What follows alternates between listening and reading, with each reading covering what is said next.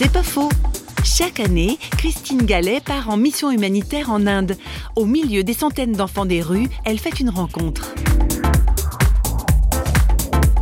Y a cinq ans, j'ai fait la connaissance d'une petite fille de la rue, Pooja. Et j'ai discuté avec elle. Elle parlait anglais parce qu'elle a appris l'anglais dans la rue. On parlait avec des mots assez simples, mais elle m'a expliqué sa condition d'enfant de rue. Et j'étais profondément touchée. Mais je pensais que ça allait s'arrêter là. Mais chaque année, quand je vais à Calcutta, elle me retrouve au milieu de Calcutta. Elle me retrouve chaque année et elle se jette dans mes bras.